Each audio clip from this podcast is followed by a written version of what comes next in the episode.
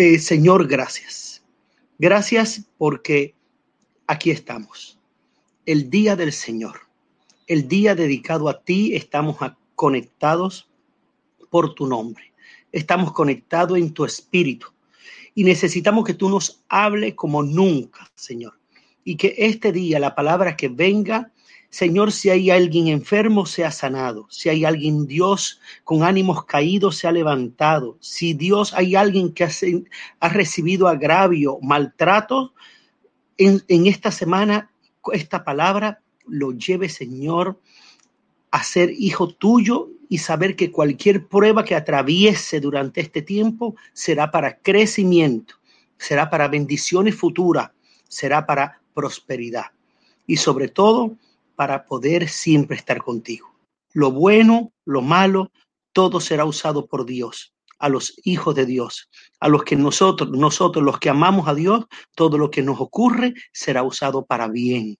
De todo sacaremos enseñanza y como decía la pastora, no importa de pronto los dolores, no importa las situaciones que se vivan, no importa las características del terreno que estamos pisando, no importa la, adversidad que estamos atravesando, lo importante es que si vamos de la mano de Dios, Dios nos llevará a grandes cosas. Y cuando llegaremos a esas grandes cosas, Señor, sabemos que eres tú quien nos llevaste. Lo declaramos en el nombre de Jesús. Amén y amén. Y estamos compartiendo la palabra de un nuevo orden y nuevos comienzos. No estoy en Bariloche, pero me imagino cómo está todo lo que están haciendo eh, el cambio de sede, buscando los lugares, eh, las cosas que tienen. Y bueno, es un nuevo orden. Ya aquello que había no es. Y Dios no lo quiere, porque si no, sencillamente Dios hubiera permanecido en lo que antes había. Si Dios hace el cambio es porque corresponde hacerlo y porque es para bien. Y dice este, esta serie que hemos comenzado que este nuevo orden también trae nuevos comienzos. En la casa a veces tenemos que cambiar las cosas. De momento, ustedes en Bariloche, cuando yo vivía allá, también me ocurría que cuando cambiábamos de, eh, de, invierno, eh, eh, de estación del año, había que cambiar la ropa también. Hay cosas que se guardaban y se volvían a sacar más adelante.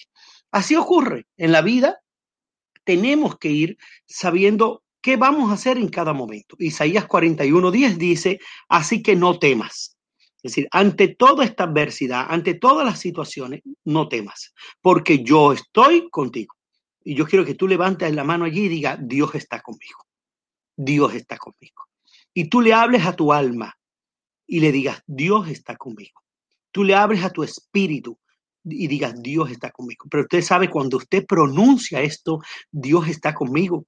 Si hay algún demonio, si hay alguna cosa de las tinieblas, si hay alguna estrategia que se esté fundando contra ti, tu familia y tus negocios, eh, enseguida tiene que oír, porque Él no resiste que se le diga que Dios está con nosotros. Dice, no te angusties, porque yo soy tu Dios. Te fortaleceré y te ayudaré. Te sostendré con mi diestra victoriosa.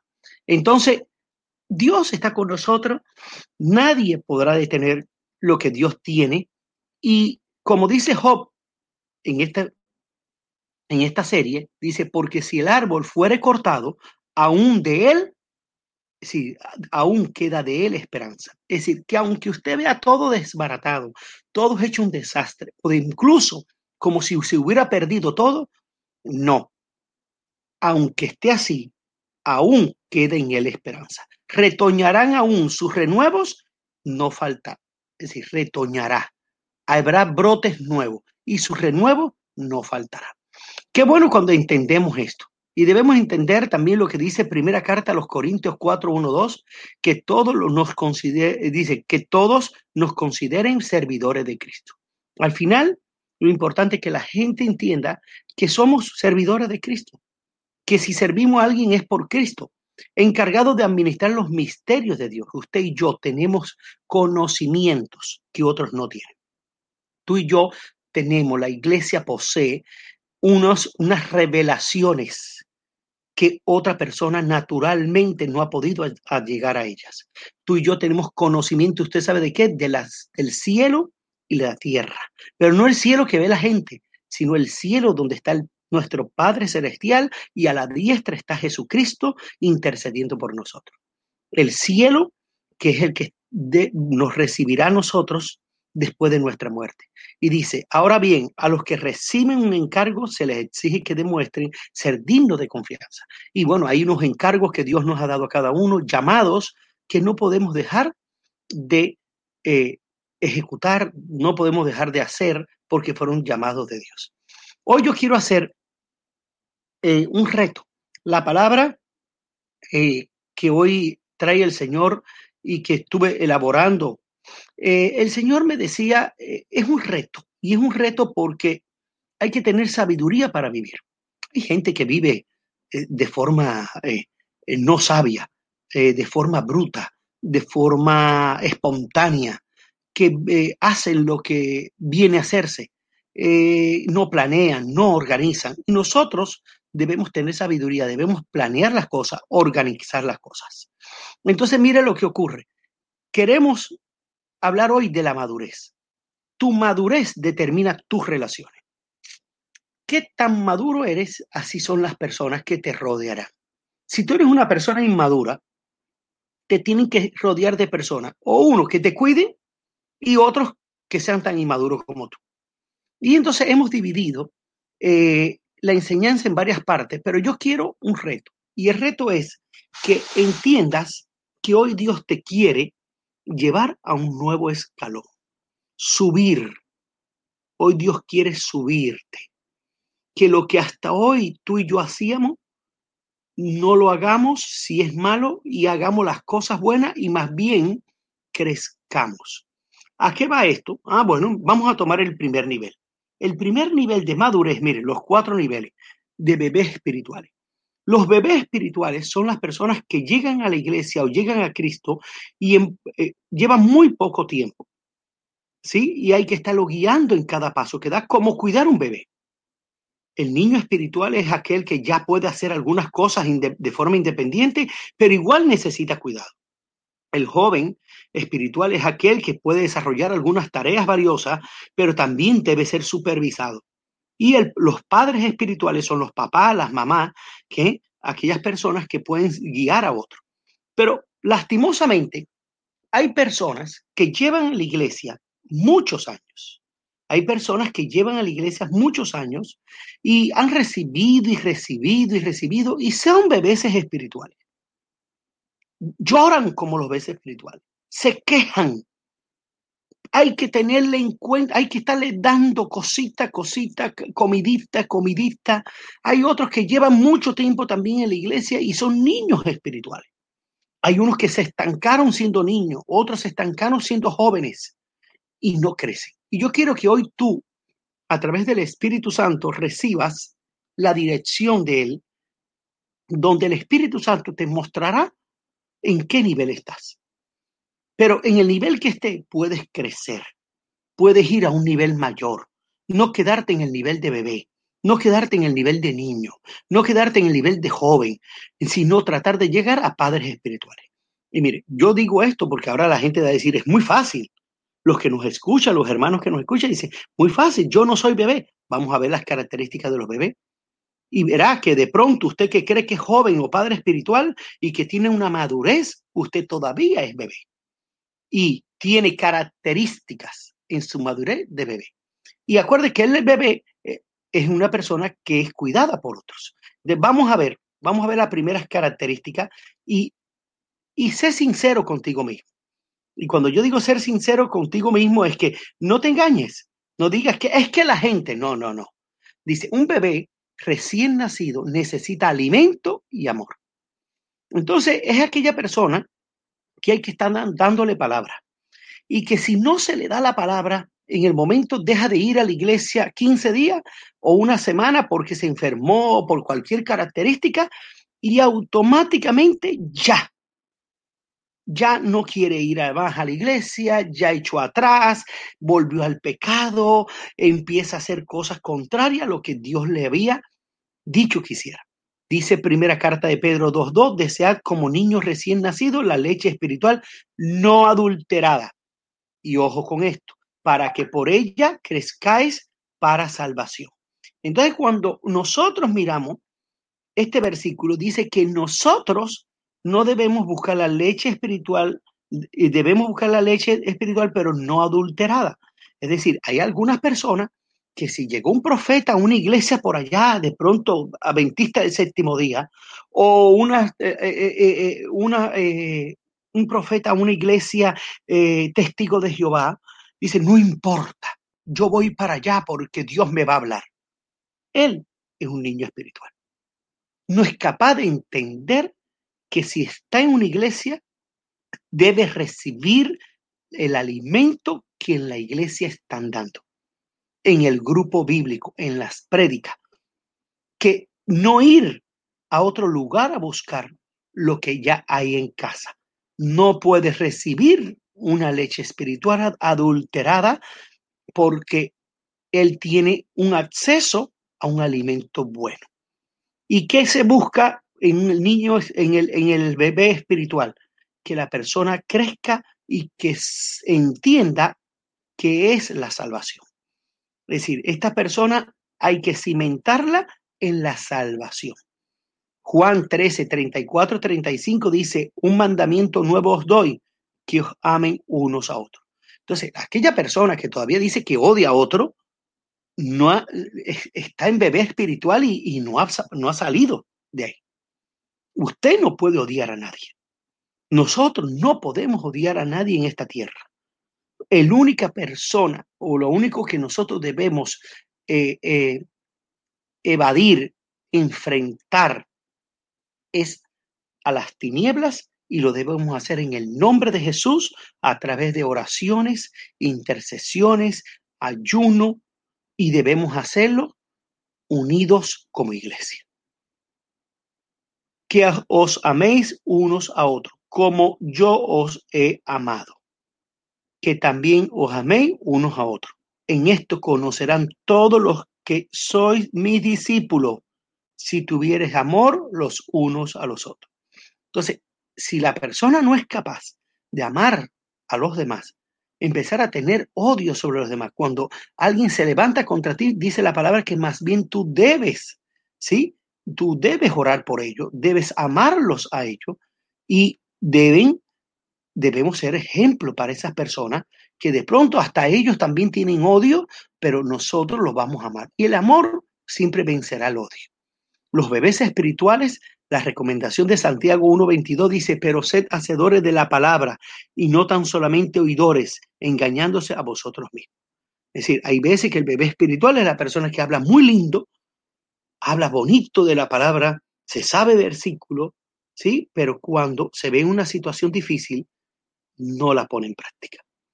Los bebés espirituales, ese es el, el bebé y el niño espiritual debe ir creciendo debe ir creciendo y debe ir dejando hacer, es decir, debe ir dejando las cosas del mundo, el odio, la rencilla.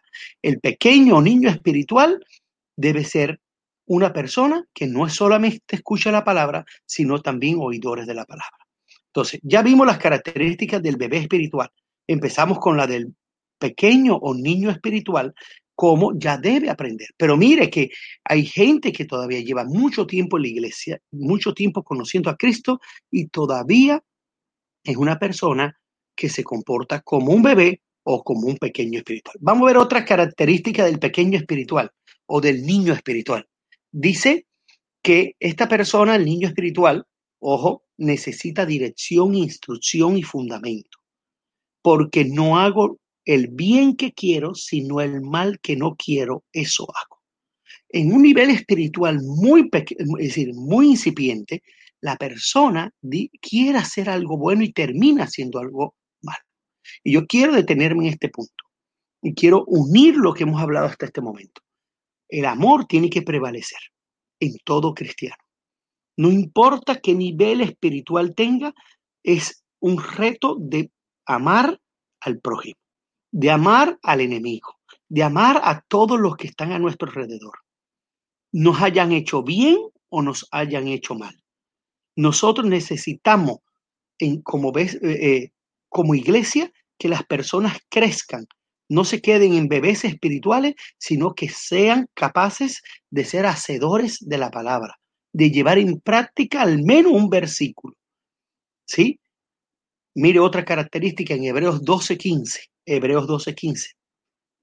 En Hebreos 12:15 nos dice la palabra, mirad bien, no sea que alguno, dice, que no sea que alguno deje de alcanzar la gracia de Dios. Ojo, las personas que son niños espirituales, bebés espirituales, si son llamados por el Señor y no han superado estas, estas eh, limitantes básicas, pueden que no alcance la gracia del Señor. Puede ser de que el Señor en su eh, decisión diga, no, usted está lleno de odio, no puede venir a mí, no puede venir al paraíso, no puede venir al cielo. Mira bien no sea que alguno deje de alcanzar la gracia de Dios, que brotando alguna raíz de amargura, ojo, las personas que son amargas, viven con mal genio, viven con contradicciones, viven con señalamiento, están permanentemente pescando el, lo que el otro hace mal para criticar con el chisme. Esos son raíces de amargura. O se estorbe y por ella muchos sean contaminados. Porque la amargura no solamente contamina a quien tiene la eh, eh, quien la sufre, sino que los demás. Imagínense, a veces personas, como dice la pastora Liliana, observan, observan, ¿sí? Que usted va mal, observan su raíz de amargura, observan su mal carácter y le hace daño, porque la persona dice, yo no voy a la iglesia. Miren, en esa iglesia está esta persona que lleva tantos años y no ha mejorado. Entonces, estorba a la familia que está directamente con usted. Os estorbe y por ello muchos sean contaminados. ¿Y de qué son contaminados? De la amargura. Entonces debemos nosotros dejar atrás todo lo que son características de los, de los bebés y de los niños espirituales. Es decir, no debemos buscar alimento espiritual en otro lugar que no sea nuestra iglesia. Y yo quiero que en estas mañanas tú hagas un pacto con Dios diciendo, Señor, yo no voy a buscar en otras iglesias lo que tengo en la mía. Yo no voy a buscar alimento en de pronto hasta por el internet buscan eh, cosas que no tienen que ver con la iglesia cristiana y tienen revuelto todas las cosas y después terminan confundidos. Y yo declaro en el nombre de Jesús, y quiero que tú cierres tus ojos en este momento, que si en algún momento tú recibiste algún alimento espiritual adulterado, si en algún momento de tu vida recibiste una enseñanza no acorde a la palabra de Dios y a la, y a la libertad en Cristo Jesús, al camino que Jesús ha marcado para ti, en este momento queda cauterizada. La atamos, la ligamos y le echamos fuera. Cualquier enseñanza, enseñanza de la Iglesia Católica, de los ritos, costumbres, doctrinas confundidas y, y doctrinas de hombre. Si estuviste en algún momento en la iglesia adventista del séptimo día, si estuviste con los testigos de Jehová, cuyas doctrinas no se sujetan 100% a la, a la doctrina de Cristo, te declaro libre.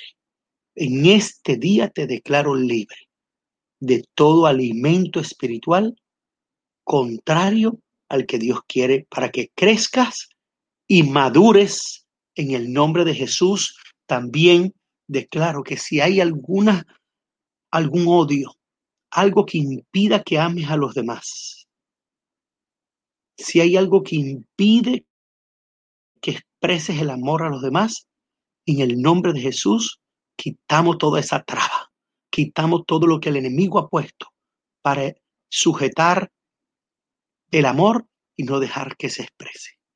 Y te declaramos un hijo de amor, así como lo fue, fueron sus discípulos, como lo fue Juan, el apóstol del amor, expresarás el amor. Y así como Jesucristo expresó el amor en la cruz del Calvario, tú lo expresarás.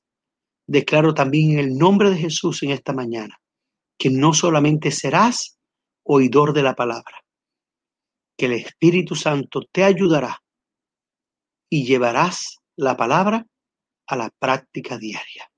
Y muchos tendrán en cuenta que tú eres un cristiano de palabra y de hecho. Y yo declaro en tu vida, en tu casa, en tu familia, eh, con tus hijos, cristianos de palabra y de hecho en el nombre de Jesús. Declaro en el nombre de Jesús que harás cosas buenas como las que piensas. Que cada día tus errores de cometer eh, los errores, los errores en el hacer, los errores en tus relaciones, los errores en tu trabajo, los errores en tu palabra, en lo que conversas y hablas, cada día van a ser menos. El mismo Espíritu Santo te llevará a que reflexiones antes de hablar. El mismo Espíritu Santo que ahora está sobre ti, en ti, en tu casa, allí donde tú estás con tu familia, Él va a quitar todo lo que te llevaba a hacer el mal. Y a partir de hoy habrán frutos de bien en cada acción que hagas. Los errores se minimizarán en el nombre de Jesús. No serás ni, ni niño espiritual ni bebé espiritual. Toda raíz de amargura que hay en tu corazón, toda raíz de amargura que estorba el crecimiento tuyo y tu madurez hoy es quitada por el poder del Espíritu Santo. Y declaramos que en vez de amargura habrá alegría, gozo, alabanzas, adoración, buenas palabras y cosas sobrenaturales Dios hará contigo y siempre estarás alegre. Quito la tristeza. Oh, yo no sé quién es el que está triste, pero en esta hora en el nombre de Jesús, alineado con esta palabra, quito toda tristeza de tu rostro. Para ti hay una nueva vida. Si estás vivo, si estás viva, es porque Dios tiene grandes planes contigo. Así que alégrate, alégrate, sonríe, sonríe la vida que Dios te ha dado. Disfruta la vida que Dios te ha dado. En el nombre de Jesús. Amén y amén. Bueno, vimos los dos primeros niveles y creo que estos dos primeros niveles era para aprender que no debemos hacer. El joven espiritual, vamos al joven espiritual. El joven espiritual necesita crecer en actitudes, en carácter, en sabiduría, en gracia de Dios, con Dios y con los hombres. Jesús crecía en sabiduría y en estatura y en gracia para con Dios y los hombres. Mire que el mismo Jesús también iba creciendo. Y esto hay que aprenderlo. Según uno va creciendo, va creciendo en sabiduría, en gracia, en caerle bien a la gente. Si tú antes eras de los que le caías mal, en, analiza. Analiza por qué le caes mal a la persona. Hay personas que, por ejemplo, siempre que se acercan a alguien es como para hacer un comentario al lugar. No es el momento ni el lugar. Hay personas que cuando ven a otro y dicen, qué gordo estás, qué gorda estás. Oiga, enseguida, ¿cómo piensas caer en gracia? Si ese es el comentario que tú haces. Estás triste, aunque usted le vea la cara triste, si usted lo primero que le dice a la persona es, estás triste, de una vez la persona se siente señalada. Uno debe acercarse a las personas y si quiere uno tener la gracia de Dios, tenemos que hacer como Jesús hacía. Cuando le trajeron a aquella mujer adúltera, ¿sí? Y que todo el mundo le iba a caer a piedra, Jesús se acercó con qué? Con amor. se acercó no mirando el error, no mirando el pecado, no mirando lo que ella había hecho, sino mirándola con amor. Si cada vez que encontremos alguna amistad, algún hermano de la iglesia, algún familiar cristiano o no, nos acercamos con amor, nos acercamos con eh, preocupados por ellos, con alegría de verlos, más después de tanto confinamiento que hemos tenido, después de tanta situación difícil que hemos vivido. Qué rico ver a alguien decirle, no lo podemos abrazar, pero decirle, me alegra verte. Eso da gracia. Da gracia. Usted puede tener todos los derechos y quiere reclamar por su derecho, pero si usted va en mala forma, usted pierde la gracia de Dios. La gracia de Dios se gana con esa buena actitud, con una buena conversación, con un buen comentario, con algo bueno que usted le dice a la persona. Entonces, mire que la, la, la palabra de Dios en Lucas 2.52 dice que Jesús crecía en sabiduría y en estatura y en gracia para con Dios y con los hombres. Porque algunos dicen, yo tengo la gracia de Dios, no me importa los hombres lo que piensen. Sí, sí importa.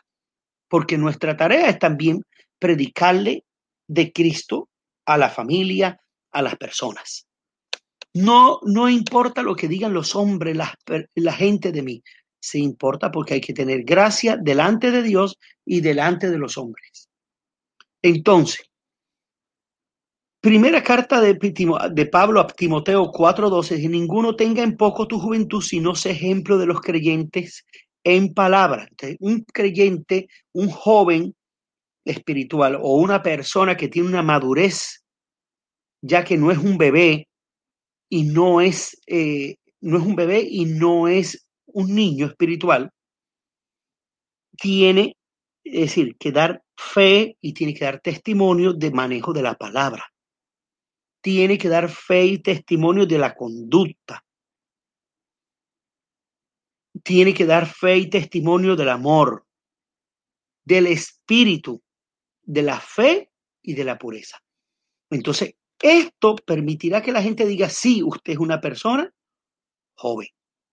Usted es una persona que va en el camino, ¿sí? Del crecimiento espiritual, el crecer en la palabra. Entonces algunos dicen, no es que a mí se me olvida, no, no tiene que decir la palabra de Dios textualmente como dice la Reina Valera 60, la nueva versión internacional, sino la esencia de la palabra, usted tiene que usarla para dar consejo. Tiene que darla, usarla para, para tener conducta, la conducta que corresponde a ser cristiano. Y cuando usted va a un lugar, y espiritualmente tiene que orar, tiene que ponerse y discernir, discernir lo que espiritualmente se está moviendo. No puede ser que usted vaya a un lugar de contaminación espiritual y no se dé cuenta que está en ese lugar. Tiene que tener discernimiento espiritual. Entonces, en ese tema de ser joven espiritual, está hablando de que la persona tiene que crecer un poquito, la persona tiene que buscar la manera de que como joven espiritual tiene que tener gracia. Entonces, yo quisiera en esta hora eh, declarar la gracia de Dios. Si hay alguien de los que nos escucha que de pronto dice, bueno, yo tengo la gracia de Dios, Dios ha sido bueno conmigo, pero con los hombres no. Yo no sé qué pasa, que cuando llego a un lugar es como que no me quieren recibir yo quiero decirte en el nombre de Jesús que a partir de hoy la gracia de Dios no solo afectará tu relación con Dios de ser buena relación, sino que también Dios te ayudará en la relación con los demás. Pero también Dios cambiará tu lenguaje, Dios cambiará tu palabra, Dios cambiará tu comentario, Dios cambiará la manera de relacionarte con los demás. Dios cambiará tu conducta, cambiarás eh, eh, las expresiones de amor hacia los demás. Es decir, serás un ejemplo, buscarás a otros y otros te seguirán porque te verán a ti como un ejemplo. Enseñarás las palabras de Dios. empezarás a ejercitar el don que Dios te ha dado. Mostrarás y demostrarás el crecimiento espiritual a través del cumplimiento de un compromiso y serás fiel a la palabra de Dios. En el nombre de Jesús yo lo declaro y declaro gracia de Dios. Cuarto eh, el cuarto eh, punto es el carácter de los padres espirituales. ¿Y por qué los padres espirituales? Cuando digo padres, padres, pues papá o mamá. A usted le toca eh, cuando ya tienes discípulos o cuando tienes personas. Dese cuenta que a veces hay personas que la buscan a usted. A veces usted dice, no, que vaya a la iglesia. No, es a ti. Es a ti. Pero tienes que ya estar crecido para poder llevar a otros a el encuentro con Dios solamente podrás hacerlo cuando tengas madurez espiritual, cuando tus relaciones, ¿eh? cuando tus relaciones con los demás son relaciones donde puedes guiar a otros. Y mira lo que dice Filipenses 1 del 3 al 8. Y es el reto de esta mañana. ¿Cómo logramos esto en nuestra vida? ¿Cómo logramos esto en el grupo bíblico? ¿Cómo logramos esto en las personas que están a nuestro alrededor? Y dice, doy gracias a mi Dios siempre que me acuerdo de vosotros. Es decir, el dar gracias a Dios es una característica de una persona madura. La persona que no es madura lo que hace es quejarse. La persona madura lo que hace es dar gracias a Dios. Hasta en la adversidad da gracias a Dios como decía la pastora, todo esto está pasando, pero algo bueno vendrá. Entonces, saber de que los momentos difíciles forma parte de la pintura, del dibujo de la vida, pero vendrán cosas mejores. Siempre en todas mis oraciones rogando con gozo por todos los vosotros. Es decir, la segunda característica de una persona madura es que, mire cómo dice, ora por los demás. En vez de buscar que alguien ore por él, él ora por los demás. La persona que es inmadura, la persona que todavía está en crecimiento, la persona que todavía está bien, si usted apenas llegó a la iglesia hace poco, que pida oración. Sí, cómo no. Pero si ya usted lleva muchos años en la iglesia, ha recibido todos los discipulados, se le ha vuelto a dar otra vez los discipulados, y es hora de que usted más bien se ponga a orar por los demás y más bien levantar discípulos para el Señor por vuestra comunión en el Evangelio desde el primer día hasta ahora. Es decir, una persona que tiene comunión, comunión con Dios y con los demás. Entonces vamos a ver las características. Dice que las características es oración permanente por los hijos espirituales y los demás. Y yo quisiera que en esta hora le pidas al Espíritu Santo qué personas son las que necesitan tu oración. ¿Qué personas son las que debes orar por ellas. ¿Qué personas Dios ha puesto en tu vida, en tu camino? Y de pronto aquella que ya se fue hace rato, que no va a la iglesia, la que no sabes de ella desde que empezó la pandemia, o incluso una persona que, que, que tú estás prácticamente discipulando a través del teléfono, llamadas telefónicas, WhatsApp. Y yo quiero que tú en esta hora puedas orar y nosotros como iglesia vamos a orar por esas personas que Dios tiene a nuestro alrededor, que Dios ha conectado con nosotros y nosotros tenemos un compromiso ante Dios de orar por ella. amado Señor, en esta hora colocamos estas personas. Y yo quiero que tú allí menciones el nombre de estas personas. El nombre de estas personas que Dios te ha encargado, te ha dado a ti la tarea de seguir orando por ellos, no importando dónde estén, Señor. En esta hora te ponemos la vida de esta persona y declaramos que en esta semana, Señor, estas personas puedan, Dios, conectarse con cada uno de sus padres, madres espirituales y puedan, Señor, Dios, estar junto el próximo domingo. Aprovechamos, Señor, esta semana que el mundo y que eh, y la humanidad llama Semana Santa para traer a Cristo a aquellos que un día estuvieron y se fueron aquellos que un día estuvieron motivados solamente por un momento y no han vuelto, ellos volverán. Y que esta semana sea una semana de reconciliación con Cristo, de conocer a Jesús, que es el amigo, de volver y reconciliarse con Jesús y que esta sea la semana que el Señor usará a favor. Señor, y que el próximo domingo ellos puedan conectarse, Señor, a la prédica como iglesia y poder crecer. Yo quiero que allí menciones el nombre de estas personas, las desatamos de toda estrategia del enemigo, las desatamos de todo pacto con las tinieblas, cerramos las puertas a las tinieblas de la vida de estas personas y declaramos, Señor, de que vendrán a la luz admirable de Cristo y disfrutarán con nosotros. La oración permanente. Amén y amén.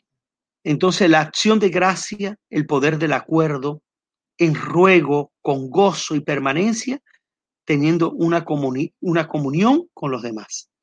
Vamos a seguir con Filipenses, ahora el versículo 6, y miremos lo que dice el versículo 6 de Filipenses 1, que nos enseña a nosotros como iglesia y que debemos poner en práctica una persona madura, madura en el carácter, con madurez espiritual para poder ganar a los demás. Dice, estando persuadido de esto, que el que comenzó en vosotros la buena obra, la perfeccionará hasta el día de Jesucristo como me es justo sentir esto de todos vosotros, por cuantos tengo en el corazón. Y en mis prisiones y en las defensas y confirmación del Evangelio, todos vosotros sois participantes conmigo de la gracia. Y aquí el apóstol Pablo está diciendo, nos está enseñando que eh, la obra que empieza el Señor en una persona, la continúa aunque a veces hay tendencia a disminuir o, estancarse, el Señor lo hará y dice que hará esa obra, la perfeccionará hasta el día de Jesucristo. ¿Y cuál es el día de Jesucristo? El día de la venida de Cristo o el día de partir nosotros de la tierra.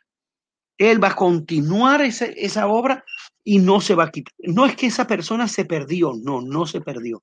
Nadie que haya pisado la iglesia, escucha esto nadie que haya pisado la iglesia, nadie que haya ido a la iglesia a un culto, nadie que haya hecho la oración de fe, nadie de los que ha ido al grupo bíblico se perderá. Todos quedó una semilla sembrada. Todos quedaron con una semilla sembrada.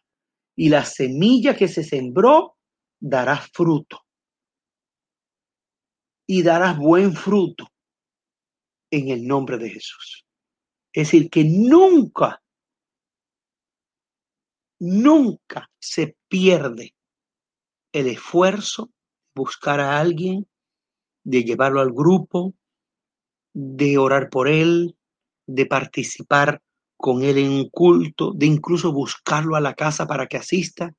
Ninguna de estas cosas se pierde, porque esa semilla tarde o temprano empezará a dar fruto. Siempre tendrá allí esa persona ese recurso, esas palabras del culto, esa oración que hicieron por él y esa eh, será un recurso que cuando su alma se ha enfrentado a situaciones difíciles, agarrará de esos recursos y saldrá victorioso. Y qué tremendo cuando nosotros, ¿sí? Entendemos que la buena obra no se ha perdido, se perfeccionará. Una iglesia que piense de esta manera, un grupo bíblico que piense de esta manera, eh, líderes que piensen de esta manera, se comportan de una forma muy amorosa, se comportan de una forma muy objetiva, no se ponen bravos porque le dicen que no van a ir ahora a la iglesia. Están contentos cada vez que alguien vuelve. No llama de hipócrita a los demás. No dicen que perdieron el tiempo y hacen el trabajo del Evangelio con amor. Y quiero decirte algo, que ninguno de tu familia se perderá. En el nombre de Jesús, Nadie de tu familia se perderá. Esa oración que has hecho, esa oración para dar gracias por los alimentos, esa oración de cuando estaba enfermo, esa visita a la iglesia y al grupo, ninguno de tu familia se perderá. En el cielo disfrutarás tu vida, tu vida eterna, con toda tu familia alrededor. Porque Dios, la buena obra que comenzó, la continuará. Y en el nombre de Jesús yo lo declaro. Y este punto le llamamos responsabilidad. ¿Por qué? Porque es la capacidad que debemos tener de tener un, eh, es decir, el llamado a la responsabilidad por otros. Ya dejemos de mirarnos nosotros mismos. Sí, tenemos problemas, sí, pero si tú y yo nos encargamos de, predicar el Evangelio, de orar por los demás, de invitar, así trabajamos, hacemos las cosas que normalmente en el día hacemos, pero sacamos un tiempito y atendemos a las personas que debemos atender. Dios se encarga de tu problema. Yo te lo repito, si tú tomas la tarea de Dios, si tú respondes al llamado de Dios, si tú entiendes el llamado a la responsabilidad por otros, Dios se encarga de tu trabajo. Dios se encarga de tus problemas. Dios se encarga de tu familia. Dios se encarga de tu finanza. Dios se encarga de tu destino. Lo importante es que obedezcas a Dios. Porque quien hace la obra es Dios. Y podrás entender que solo Dios el que tiene el control de todo. Y Dios tiene la gracia. Él pone la gracia en nosotros. Filipenses 8. Vamos a este versículo. Dice, porque Dios me es testigo de cómo os amo a todos vosotros con entrañable amor de Jesucristo. Mire lo que dice el apóstol Pablo, tremendo. Dios es testigo del amor. Y esto pido en oraciones, que vuestro amor abunde aún más y más en ciencia y en todo conocimiento. Es decir, que las expresiones de amor cada día sean mayores. ¿Y por qué estamos hablando de expresiones de amor? Porque la iglesia es de Cristo y el que no ama no ha conocido a Cristo, como dice la palabra. Porque Dios es testigo. Es decir, nosotros podemos decir que Dios es testigo. Entonces tenemos que mejorar muchas cosas. Tenemos que sacar de nuestra mente y nuestro corazón algunos odios, alguna rencilla, algunos incluso no a veces no es odio, pero sino como que argumentos que tenemos contra las personas. Y estas personas puedan ver a través de nosotros el amor de Dios. Cuando se hace eso, es que podemos ser realmente padres espirituales, madres espirituales, ser personas maduras. La persona madura.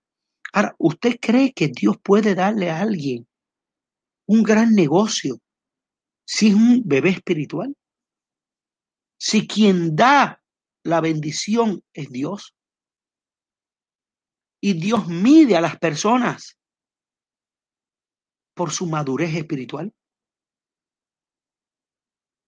¿Usted cree que Dios puede darle a alguien un gran negocio, un gran, una gran tarea, grandes recursos, siendo un niño espiritual? Entonces, debemos entender que hay una proporcionalidad y una correspondencia. Dios no va a poner en juego algo cuando la persona no es capaz ni de amar a los demás. Si hay algo que usted ve en grandes empresarios que, que han sacado su empresa adelante es el amor. Cuando van y le dan queja, que este trabajador hizo eso, esto, a ver, venga, mijo, ¿por qué usted lo hizo? Y conversa y lo termina perdonando y a veces hasta premiando. Por el amor, el amor borra todo error, minimiza el efecto negativo de lo hecho por los demás. El amor hace que, las demás se, que la persona se comporte como amigo, como familiar. Lo toman como hijo. Ese es el amor. Entonces, tenemos que tener esa característica de Dios, de parte de Dios. Amar. El amor de Jesucristo se ve a, través de nosotros. El amor en ciencia, que tiene que ver con el discernimiento y el reconocimiento. Uno puede amar a la persona y no necesariamente tiene que darle lo que él pide, sino ayudarlo en lo que él necesita espiritualmente. Pero es que todo el mundo se acerca y me pide. Hay gente que pide, pide dinero, pide cosas y si se lo damos, entonces esa persona se malacostumbra. Tiene razón pero tú lo vas a tener una relación con él donde tú lo vas a hacer crecer. Y no le vas a complacer en lo que él quiere para, para, para quedarse estancado. En comprensión y percepción tenemos que ser maduros, comprendiendo a los demás. Tener una percepción correcta hacia los demás. Y termino con este último punto que es pureza. La pureza. La pureza debe darse porque es una característica del Padre Espiritual. Yo hice, es decir, si te, usted es un Padre Espiritual, debe luchar por la pureza. Ahora, en un mundo contaminado, es verdad, una vida contaminada que hay alrededor, sí es verdad. Una economía contaminada también. Mire, el esfuerzo es mayor. Los amigos hablan de una manera contaminada. Y miren, cuando hablamos de pureza, quiero hablar, la integridad se nota en aquellos que la practican. La persona íntegra, usted, esa persona puede mirar, sí. Lo mira usted y usted ve en él la integridad. En las personas íntegras y puras se observa la solidez y la transparencia. Las personas íntegras y puras generan confianza.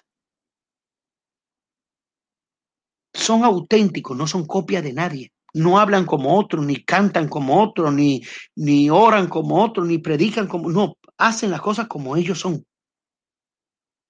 Son personas de carácter recto, al sí sí y al no no, y al pecado no, y a lo malo no, y no se tuerce. La persona pura que está luchando por la pureza tiene actitud correcta ante el pecado. Que alteremos esta factura, que pongamos esto al revés, que ganémosle esto por acá. No. Tiene orden y testimonio personal la persona íntegra y pura maneja bien la información. No es que usted le dice una cosa y va y dice otra.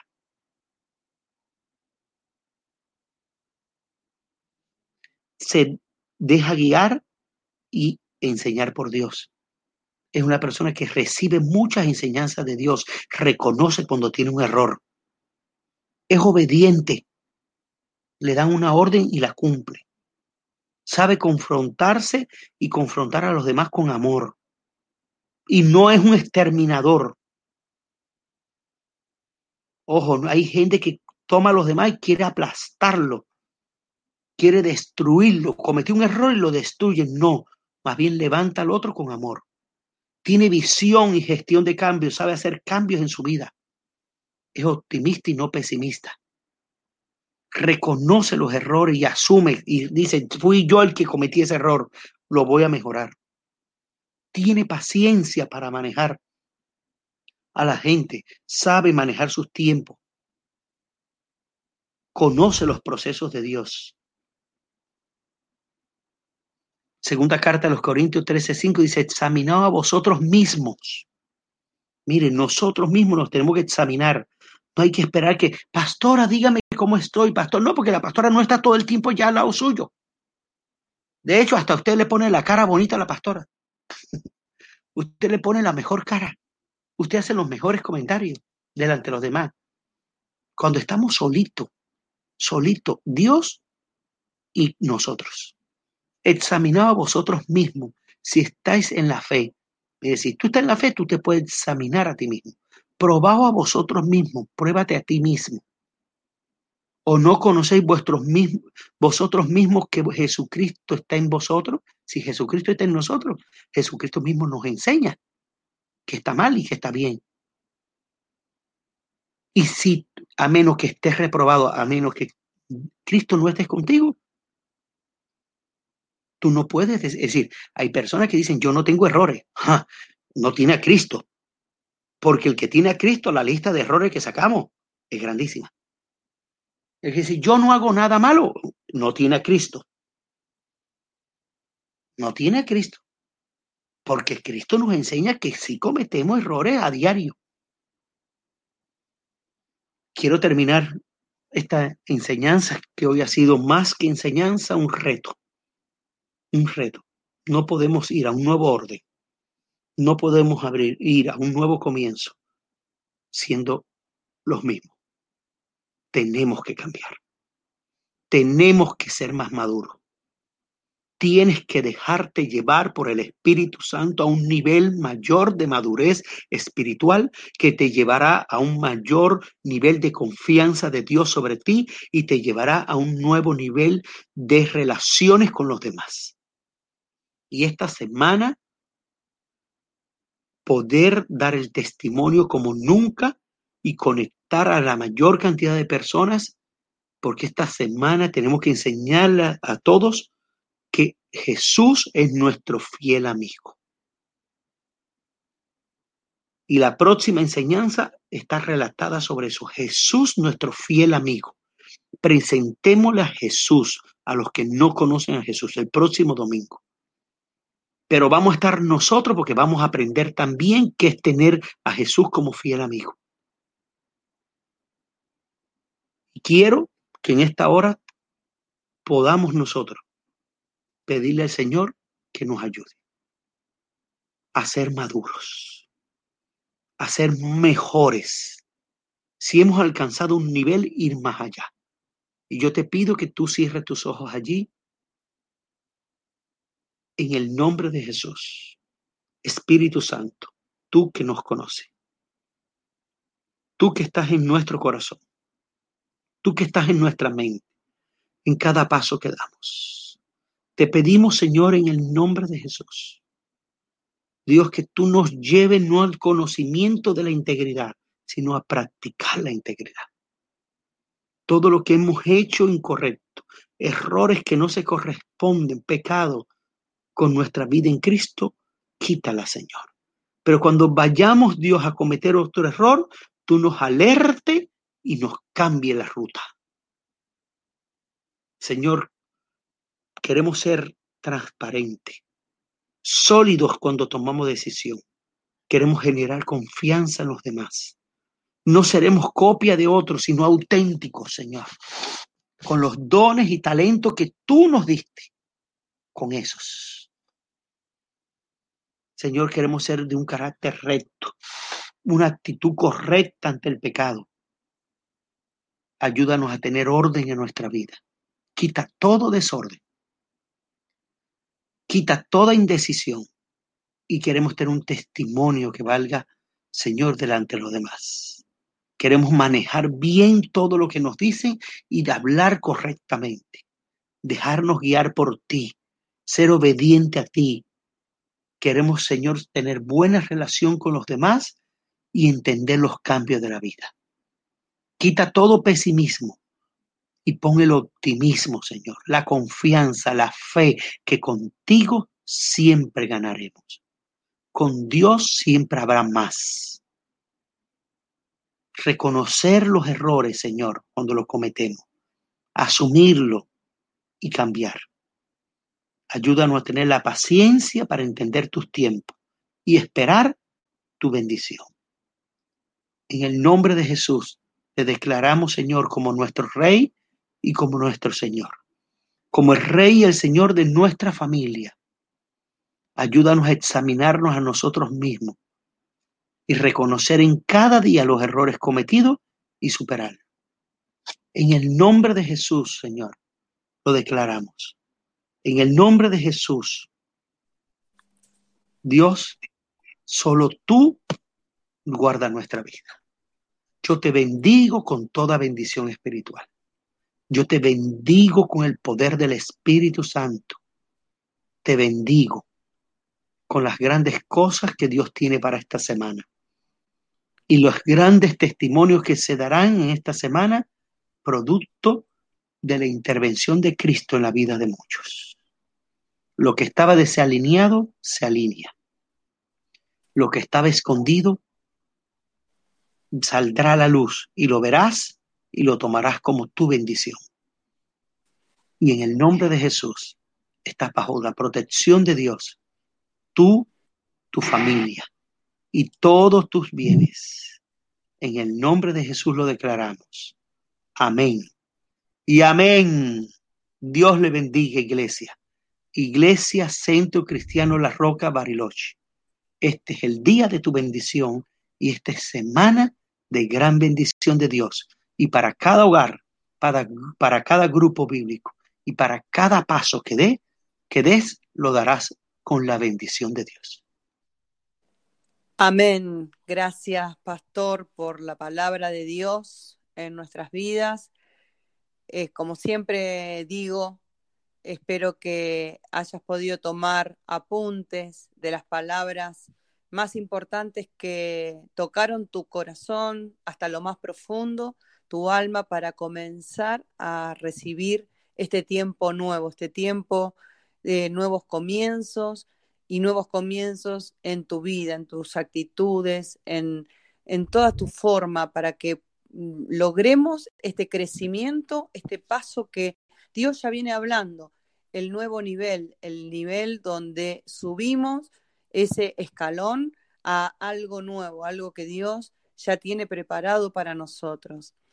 Gracias por esta palabra, Señor, y como siempre decimos y tomamos el tiempo que, que no puede faltar, el tiempo donde eh, dedicamos no solamente la palabra, que la palabra es para nuestras vidas, para, para llenar nuestras vidas, para darnos crecimiento, abrir nuestros ojos espirituales, tomar la visión, crecer.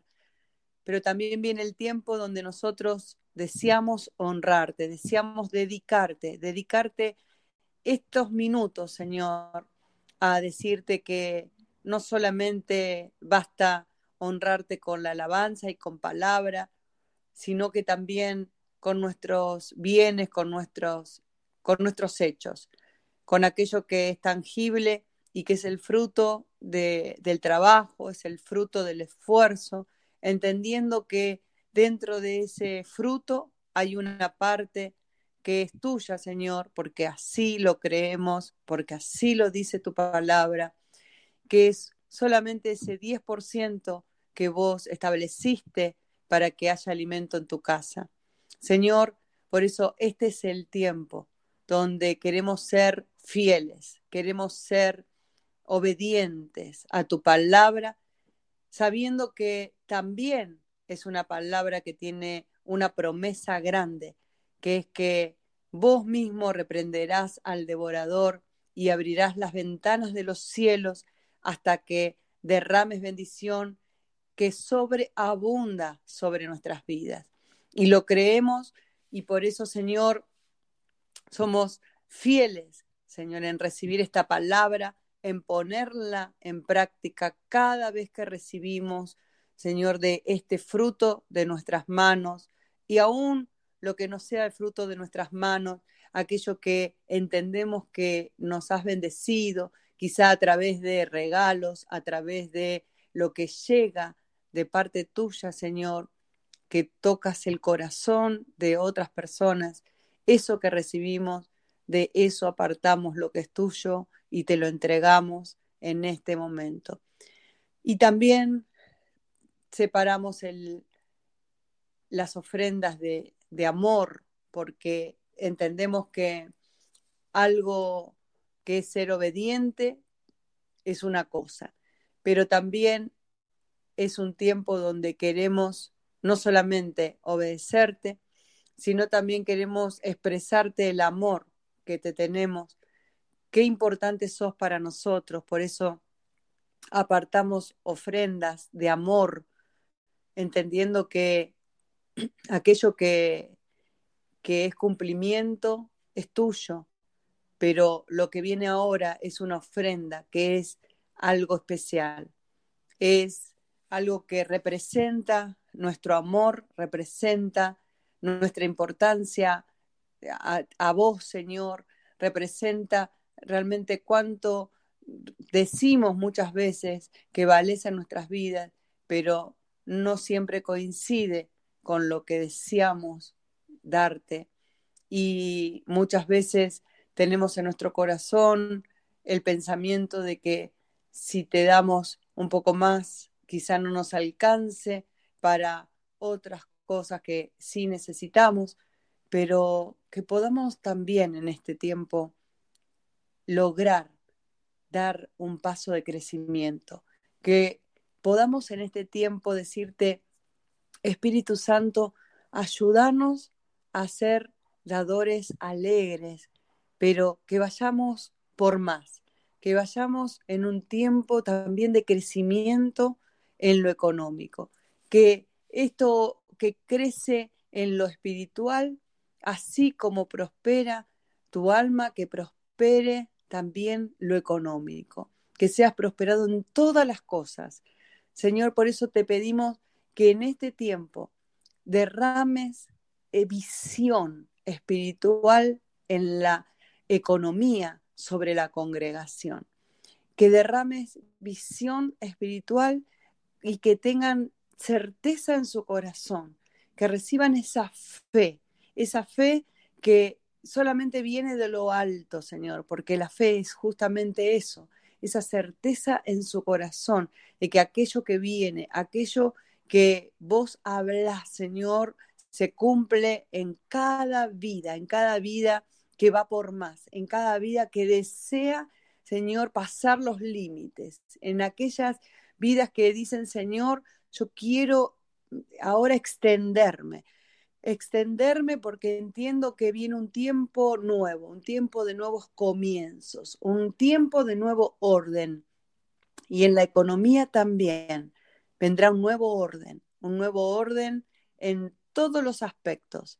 Y verás la mano poderosa de Dios, el derramamiento de su espíritu en lo material y lo palparás con tus propias manos y lo verás para la gloria de su nombre. Gracias te damos, Señor, bendecimos cada ofrenda, bendecimos, bendecimos cada diezmo, bendecimos, Señor, las primicias para aquellos que están comenzando también esos nuevos comienzos en la economía, en los negocios, Señor, en los proyectos, para aquellos que están comenzando también esas primicias, Señor, que te las entregamos en tus manos y sabemos que serán multiplicadas para la gloria de tu nombre y por tu amor.